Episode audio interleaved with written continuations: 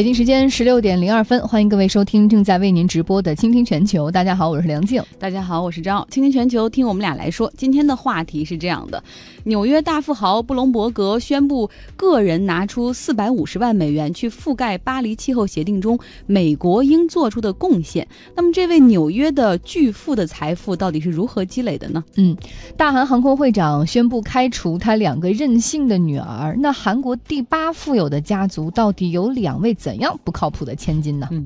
怎么坑爹的千金哈？呃，意大利首都罗马的街头脏乱差，连露宿街头的难民们都看不下去了，主动帮忙清扫垃圾。今天的知识分享，我们继续来关注帕米尔高原上的动物和植物。亿万的秘密，今天我们要来讲巴菲特的投资真谛。巴菲特的系列也将近尾声了，大家可以找到“倾听全球”的微信公号来看我们关于纽约巨富、前纽约市长布隆伯格的推送，稍后也可以来回答问题。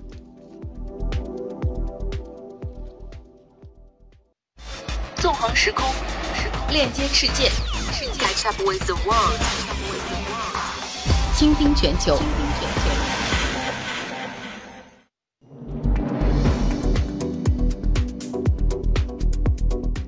倾听全球，听热点。首先来关注布隆伯格的慷慨捐助。那迈克尔·布隆伯格呢？他是美国彭博集团的创始人。现在他宣布要捐出四百五十万美元，自个儿掏腰包哈，来弥补巴黎气候协定因为美国退出之后所造成的资金缺口。他说：“我有责任履行美国曾经做出的。”承诺来对抗气候变化，在这个事儿上，美国是不能缺位的。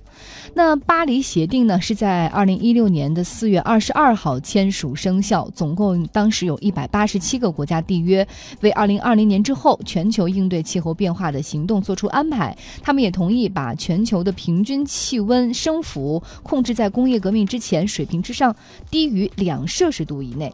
那我们都知道，在去年夏天的时候，美国总统特朗普是宣布美。国要退出这个巴黎气候协定，那之后也招致了各方的批评哈。像这个布隆伯格，他自己就坚决反对特朗普的这一决定。那他当时就宣布说，通过自己的基金会拿出一百一千五百万美元去覆盖美国本来应该在这个气候协定中应该承担的金额，然后应该拿出多少钱去支持这个环保啊，然后来降这个呃温室气体排放等等。而这一次呢，他又通过自己的私人资金又来捐助，那里外里就捐助。的金额将近两千万美元了，在担任纽约市长的十二年间，其实他就十分的注重环境保护以及环境治理。那他在任的十二年期间，为纽约增加了二百二十九个社区公园，种了七十六万棵树，增加了八百英亩的绿地。那设置了空气质量的检测仪，也让纽约的温室气体排放下降了百分之十六。嗯，那么今年七十二岁的布隆伯格，他的个人财富已经达到了三百五十亿美元哈。接下来我们也为大家揭秘这位亿万他的这个致富的秘密，他是如何从一个中产家庭当中走出来，然后最终成为了纽约巨富的呢？来听一段音频。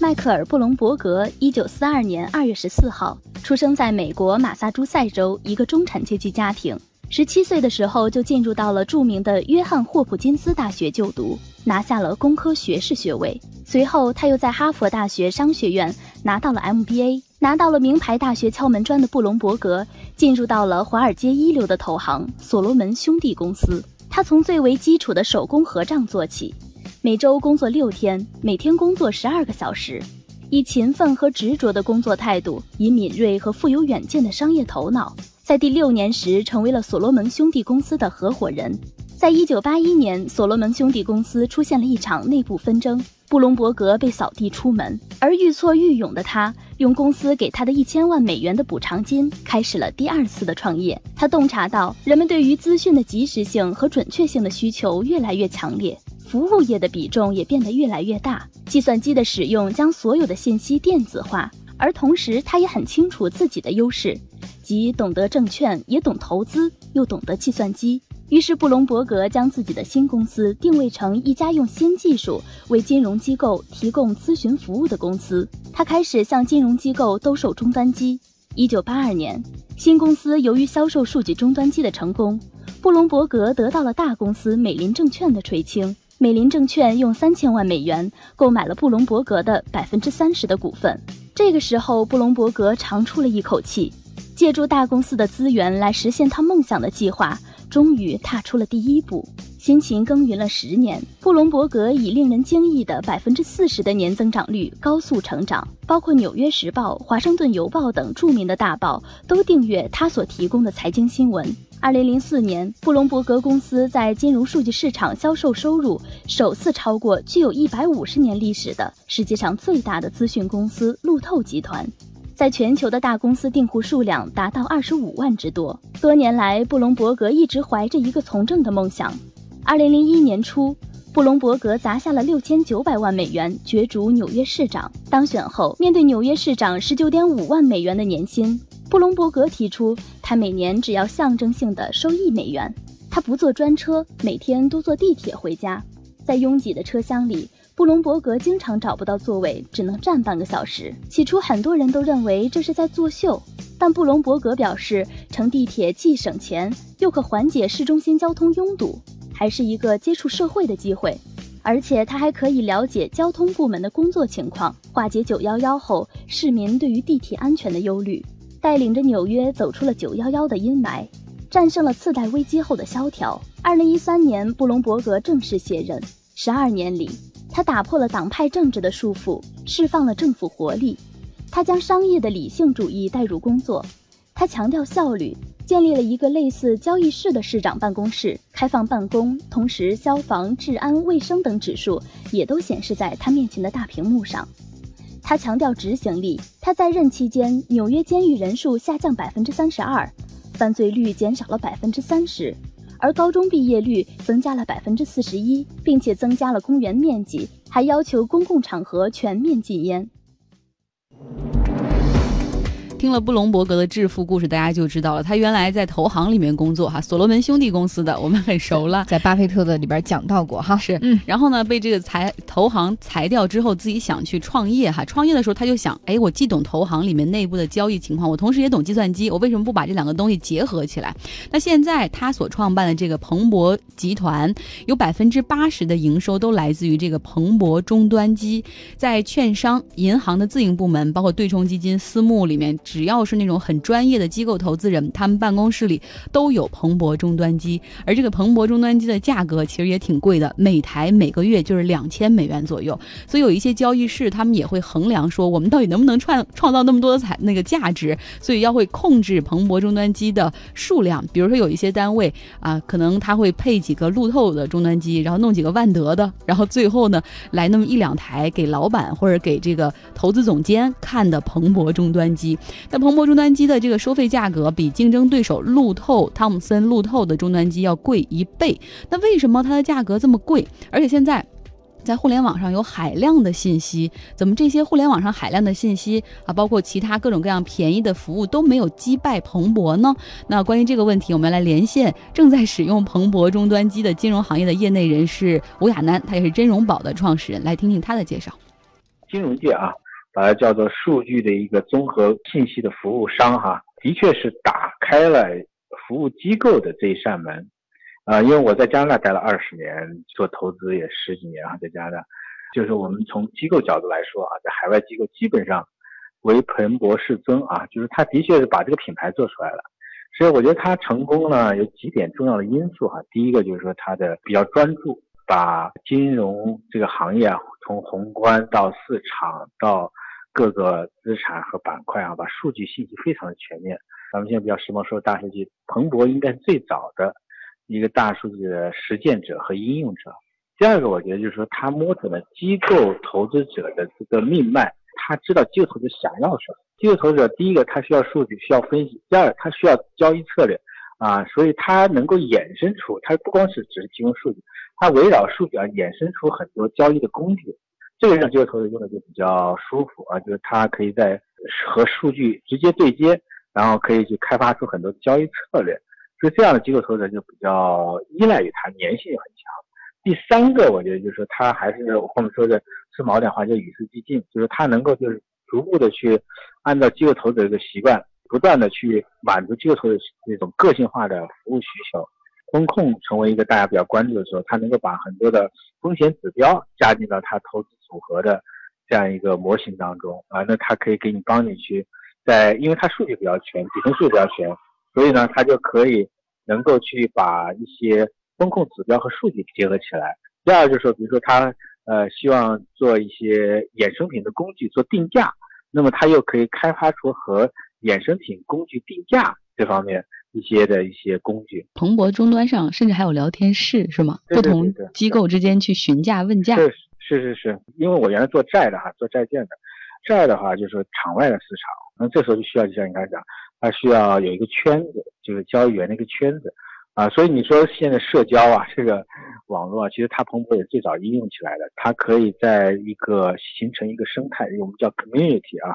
一个生态里边，然后在一个社区里边，能够交易员他自己可以形成询价，到底比如说我们像做债的，你有没有这个债啊，有这个债想不想出啊？或者想买啊、等等，它就形成一个社交信息的圈子。所以这是我觉得它也是能够 不断的与时俱进吧，衍生出来的这样一个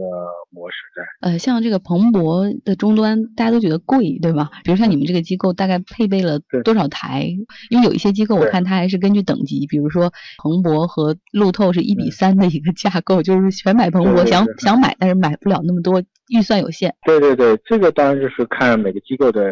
呃需求了啊。像我们原来在国外的话，反正没人手一排，这是必备的，就是没办法，这个必备的工具啊、每个人都有一个。那么现在在国内的话，像我们的公司的话，因为有一些海外的这个投资需要，比如说一些外汇，呃，我们要做一些对冲啊，海外的这个货币啊，所以现在在针针对海外这个 group 啊，这个小组的话，也是配备了这样的终端，所以一般至少三到五台，三到五个。主要是因为它太方便了，就是说你如果涉及到海外这块，因为国内的话相对来说可能有国内国内其他的供应商提供这个服务，但是一旦涉及到海外这块呢，还是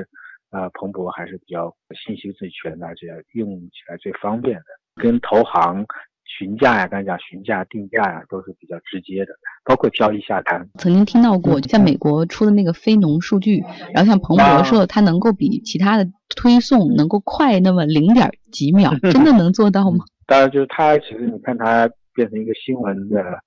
这个这个服务商啊，也是，就是他可能在这边 Bloomberg 新闻呐、b l o o m b e r TV 啊，这个电视啊，Bloomberg Radio 啊，做一个全方位的这个呃新闻的这样的提供者。而且彭博相对比较官方嘛，基本上官方的公布渠道也他是不二人选啊，所以就是他跟这个监管层呀，跟这个美联储啊，跟一些大的数据提供者啊，都是非常密切联系。所以基本上大家那个官方数据需要去发布的时候，可能都是他呃第第一时间的。所以这也是他积累起来这个资源形成的一种话语权吧，从而在这个官方的数据的发布渠道，他也有这样的话语权。所以这也是更增加了机构的这个粘性。那么因为他这个时间比较快，比较及时，而且比较权威。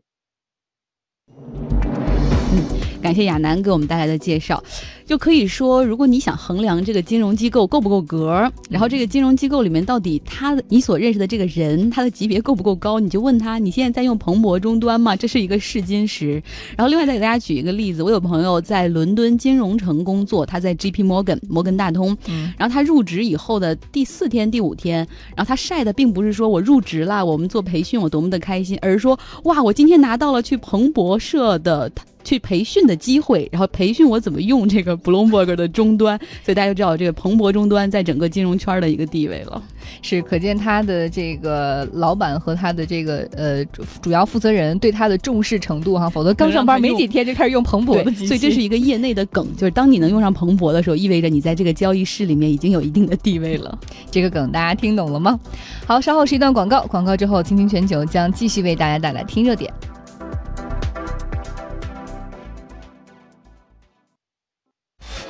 纵横时空，链接世界，世界 catch up with the world。倾听全球，倾听全球。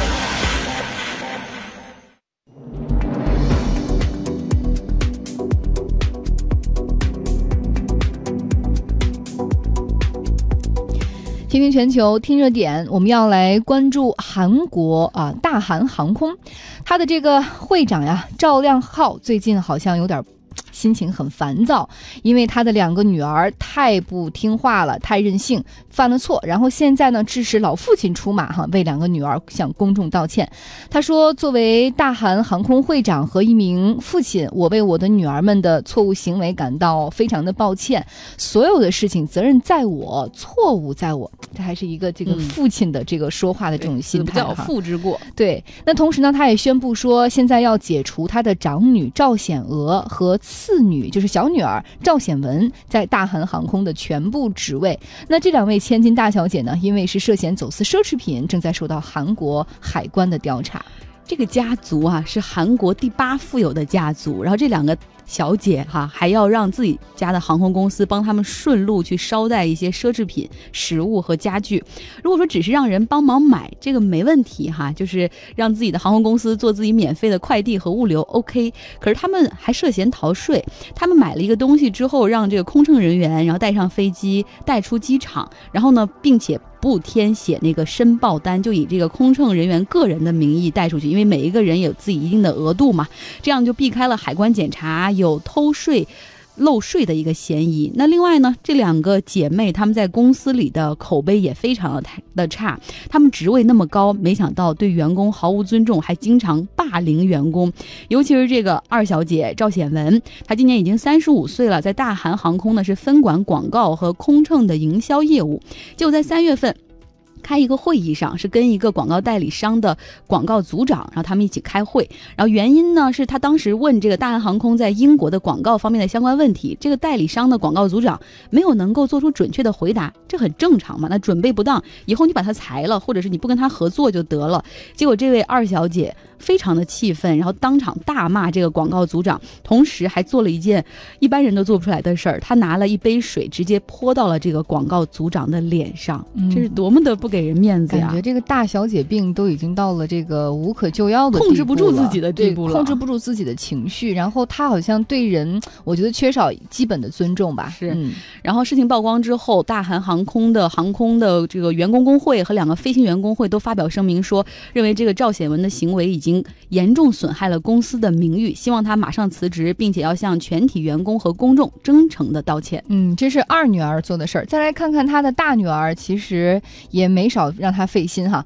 二零一四年的十二月份的时候，大女儿是任到了韩国航空的副社长。她当时呢，呃，坐飞机从美国纽约到韩国仁川，就坐在那个头等舱里，也正常哈。当时因为乘务员向她提供这个坚果，没有按照规定放在盘子当中，就因为这个小。事儿，她就要求乘务员下跪，然后并且最。可怕的是，他竟然要求飞机掉头开回到登机口，并勒令乘务长下飞机。然后，因为他个人的这个情绪哈，导致航班延误了十一分钟。这个事情曝光之后，赵显娥因为违反航空保安法，处以十个月的监禁，缓刑两年。那么期满之后呢？今年三月份又开始重新主管大韩航空旗下的酒店业务。嗯，他真的把机场当成自己家的后院了。别忘了，那还是在纽约的机场。他们特别可怕，就是目。目无法纪，就是对法律没有任何的了解，而且把自己当成韩剧里的真的是女主角、女掌门的感觉。女掌门也不能违反法律吧？这点有点过。其实正常的做法是，你觉得他的服务不到位，那作为这个公司的副会长、副社长，那你可以回去说让员工重新的加强培训，对，这很正常。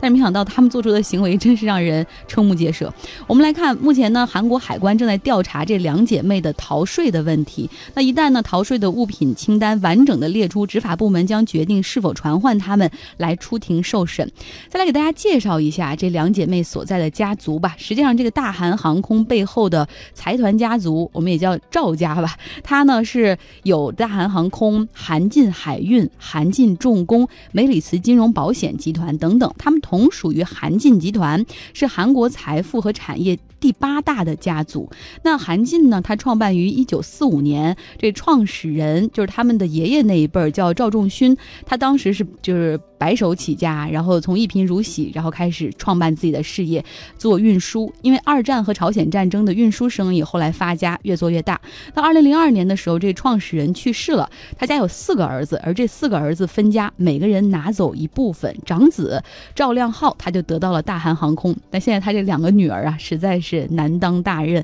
而且还把这父亲也拉下水了。然后他很多韩国人本来对这种大的财团家族就很不满意，然后看到继承人又是这样两个女性，然后就对他们表示各种各样的不满。嗯，我觉得如果说到这儿的话，可能还真的可以猜测哈，是不是这个家庭的教育之前太过于纵容了，没有对这个女孩有一个基本的培养，太溺爱了，嗯所以导致。两个女生就是完全是一副大小姐脾气，无法无天，自己想做什么就做什么。但是没有，但是不管怎么说哈，法律还是法律，这个东西，这种底线和红线不会因你家族的财富嗯多少而被践踏的。嗯，最后我们还是来关注一个航空方面的消息哈。我们把目光转向美国，来看看美国的一名科罗拉多州的乘客克里斯特尔，他呢刚刚从法国旅行回来，他坐的是达美航空到了美国。下飞机之前呢，有一个空乘把一个装有苹果的食品袋儿送给了他，没想到就是这个食品袋儿让他收到了五百美元的罚款。因为在抵达美国之后呢，他要过海关嘛，就被随机抽检到了。海关就发现说，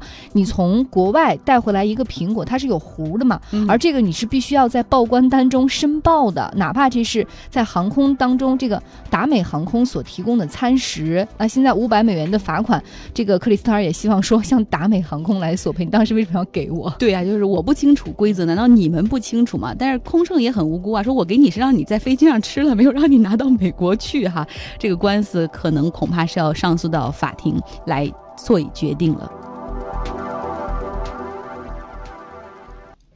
纵横时空，链接世界，catch up with the world，倾听全球。倾听全球，全球我们要来听现场，大家将要听到的是意大利首都罗马街头的乱象。Rubbish. Not a word you might associate with Rome, but the Eternal City is looking decidedly dirty nowadays as poor public services struggle to cope, symbolizing the decline and decay of the Italian capital. 这个新闻是说，当你来到罗马旅行的时候，也许你还没有感叹说永恒之都是多么的美丽呀、然后历史是多么的宏大，但你就会说一句啊，怎么有这么多的 rubbish，这么多的垃圾？然后你心里还会萌生一个念头，就是这个城市的政府还在正常运转吗？为什么像台伯河里，然后西班牙广场之前有那么多的垃圾，没有人处理？对，呃，去到罗马你会看到这个马路上坑坑洼洼，还有这个杂草疯长，垃圾遍地。台伯河上更是很脏乱，而且烂尾的工地上的脚手架都生了锈，墙上还有那种乱七八糟的涂鸦，这些都是罗马这个城市给大家的印象哈。罗马的脏乱差，连这个露宿街头的难民都看不下去了。现在一些来自尼日利亚、加纳、塞内加尔的难民就自发的在街头去捡垃圾，用扫把把大街清理干净。他说：“这个虽然是你们的居住环境，但也是我们的居住环境哈。他们已经开始有主人翁的意识了。我们再来看 Twitter 上最近都有建立了一个账号，叫 Roma Sex，就是罗马令人恶心这样的一个账号，每天发一些图片和视频，记录罗马的垃圾和脏乱差。那目前这个 Twitter 账号已经有十六万的粉丝。呃，每天呢，罗马实际上这个城市因为游客比较多，然后居民也不少，它产生的垃圾是四千五百吨，那超过意大利所有城市的一个平均水平。又因为这个城市里里面的一些就是清理垃圾人员的工会时常会罢工啊，或者提出抗议，所以他们对于垃圾的清理不是很准时。在罗马的街头走，会发现好多那种垃圾桶里面都已经。长了很高，溢出来了然后在地上，那个味道非常的臭。呃，在二零一六年六月的时候，在罗马大选中胜出的意大利五星政党的这个拉吉担任了罗马市长。他上任之后，一开始会承诺，他说我们一定要解决好最简单的这个城市的垃圾处理问题和城市环境卫生的问题。但是两年多过去了，他还没有办法兑现自己的承诺。去过罗马，伤心吗？